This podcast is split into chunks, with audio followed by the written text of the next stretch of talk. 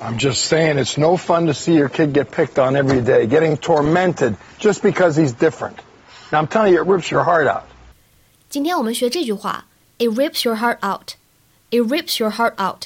说这件事情呢会让你心碎。这个表达 rip one's heart out，非常的残忍，把一个人的心呢怎么样啊拉出来撕裂撕碎。所以呢，理解成为汉语的撕心裂肺，非常的贴切。 同学们呢，以前见过比较多的都是，哎，it breaks my heart，或者 it broke my heart，或者说 something is heartbreaking。但今天我们学的这个呢，更为严重，更内伤一些，rip one's heart out。学会了吗？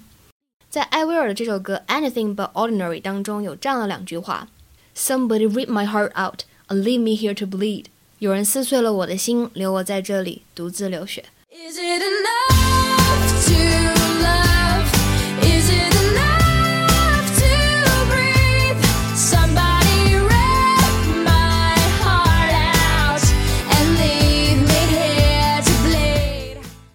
所以这个表达呢是非常严重的，大家可以把它作为这个 break one's heart 的一个升级版本。